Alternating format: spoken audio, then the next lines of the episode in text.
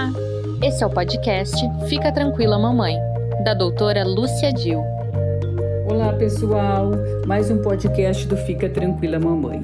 Hoje falaremos sobre dieta plant-based. Nossa convidada é a doutora Débora Duro, que é diretora do programa em gastropediatria no Hospital Sala Foundation em Fort Lauderdale, na Flórida.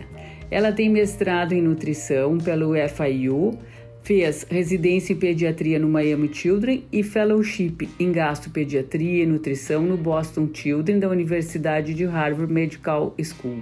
Ela também é certificada em Plant-Based Nutrition no Cornell University e também tem título de Culinary Coaching pelo Instituto de Lifestyle Medicine em Harvard. Dr. Débora, o que, é dieta plant-based? Uh, boa tarde a todos, obrigada, doutora Lúcia, pelo convite e pela introdução. Uh, a dieta uh, plant-based, ela na verdade, ela enfatiza que as, as calorias maiores da dieta que vem de proteína, carboidrato e gordura venham de plantas, né? Então, ela é uma dieta que praticamente evita ou elimina qualquer produto animal ou produtos processados. Pode ter inclusão de produtos animais, mas ela minimiza e dá uma ênfase então a todas essas os macronutrientes que a gente necessita à base de plantas. Gostaria que você explicasse um pouquinho mais como funciona ou o que significa mesmo dieta plant-based. Olha, a dieta plant-based pode ser da maneira mais estrita para as pessoas entenderem seria a vegana, que é uma dieta que completamente elimina produtos animais, até uma dieta vegetariana que inclui o lacto, né, o leite, vegetariana com ovos, lacto-ovo e até a pesquetarian, né, que seria uma dieta vegetariana que inclui uh, peixe. Então, na verdade, tudo isso engloba a dieta plant-based, porém, como eu disse, não dá ênfase a produtos processados veganos, porque a dieta vegana muitas vezes pode ser uma dieta que não seja tão saudável, saudável porque as pessoas acabam fazendo uma, uma compensação com carboidratos, com, com aumento de açúcar branco, com frituras, com muitos produtos processados que não tem nada de produto animal, achando que é uma dieta saudável, que na verdade não é. A dieta plant-based, de novo, ela são produtos praticamente frutas, vegetais, legumes é, e todas os, os, um, os seeds, né, que seriam uh, as sementes, né, as nozes, amêndoa, vem tudo mesmo do produto uh, do mundo uh, vegetal.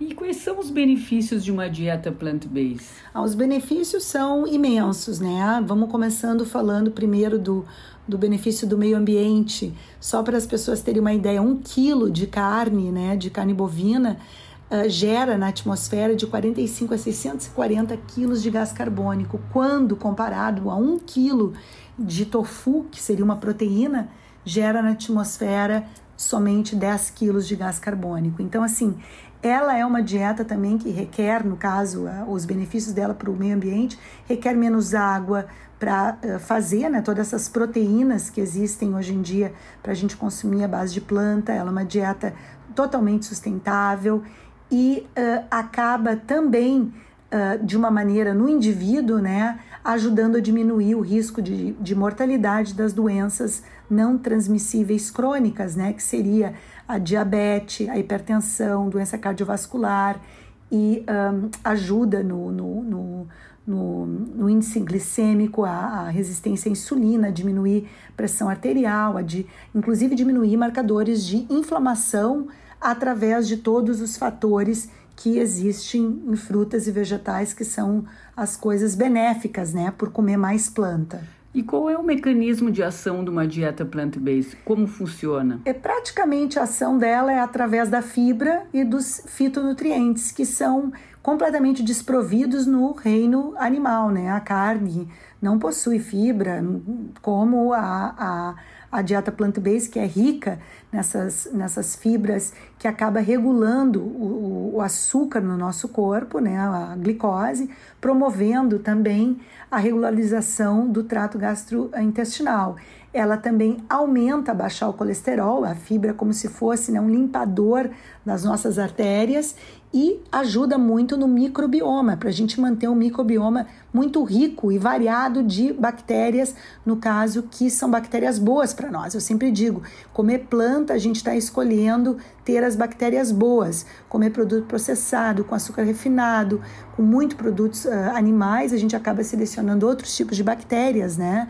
Que não são uh, tão saudáveis.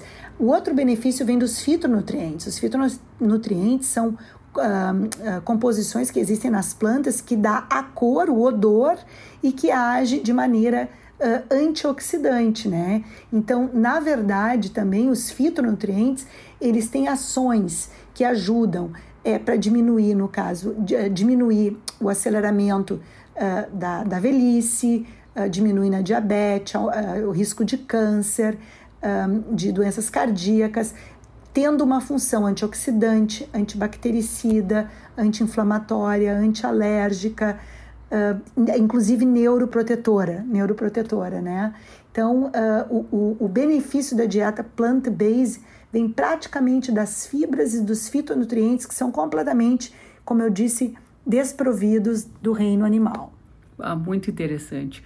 Poderia fazer mais uma perguntinha para terminar.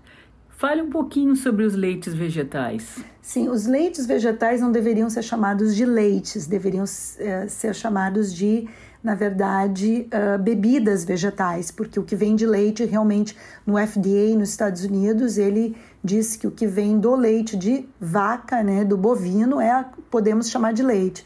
E nesse caso deveríamos chamar de bebidas uh, vegetais. É muito importante a gente estar atento para os rótulos para tentar entender o que tem de proteína, de carboidrato e de gordura, né? Por exemplo, para as crianças até o primeiro ano de vida não existe questionamento. A melhor, no caso, bebida para criança é o leite materno, seguida de fórmulas comerciais, né, que são fórmulas já estabelecidas e tal, que vão também dar as proporções que existe no leite materno. Isso não é, é indiscutível, né? São formas que vêm através da proteína do leite.